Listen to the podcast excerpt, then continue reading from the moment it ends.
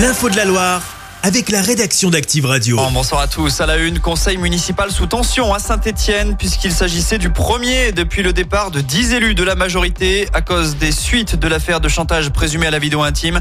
Dans ce dossier, Gaël Perdriau est désormais triplement mis en examen. L'intéressé s'est longuement défendu avant l'ouverture des débats, répétant qu'il n'existait aucune preuve de chantage. Une première passe d'armes a alors eu lieu avec l'opposition, puis une seconde a éclaté au moment où la proposition d'augmenter les impôts locaux de 15% est arrivée sur la table. Selon la majorité, cette augmentation permettrait de débloquer 10 millions d'euros en vue de futurs investissements. Nora Berrokesh, adjointe aux finances, s'est expliquée. Comme pour un budget de particulier, quand vous avez des dépenses, vous savez qu'aujourd'hui, je vous donne un exemple, il vous manque 15% pour boucler votre budget. Ben, vous prenez des décisions. Alors, il y en a certains qui vont peut-être aller sur l'emprunt ou peut-être emprunter auprès de la famille. Nous, on propose 15% d'augmentation des taux d'impôt. À noter que cette proposition devra encore être validée dans quelques semaines lors du vote du budget. L'actu cet après-midi, c'est aussi la galère sur les routes. Les agriculteurs ligériens sont mobilisés. S'ils viennent de libérer la 47 dans le sens Lyon-Saint-Etienne, l'autoroute reste bloquée de l'autre côté à hauteur de Saint-Chamond. Leurs homologues alti-ligériens organisent de leur côté une action similaire à la frontière avec la Loire. Un blocus de la RN 88 à Saint-Ferrol-d'Aurour quand vous roulez en direction de Monistrol.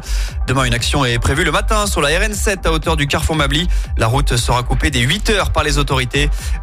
Lui, promet de nouvelles annonces concernant les revendications des agriculteurs ce mardi.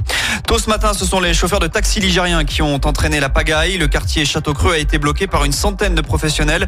Le cortège a ensuite pris la direction de la préfecture en fin de matinée. Il dénonce la mise en place d'une nouvelle convention avec l'assurance maladie dans le cadre de transport sanitaire.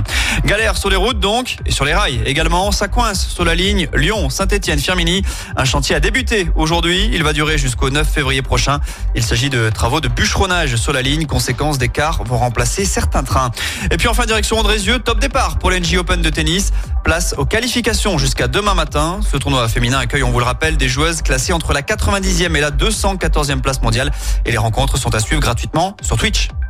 Chaque semaine, vous êtes plus de 146 000 à écouter Active uniquement dans la Loire. L'actu locale, les matchs de la SSE, les hits, les cadeaux, c'est Active.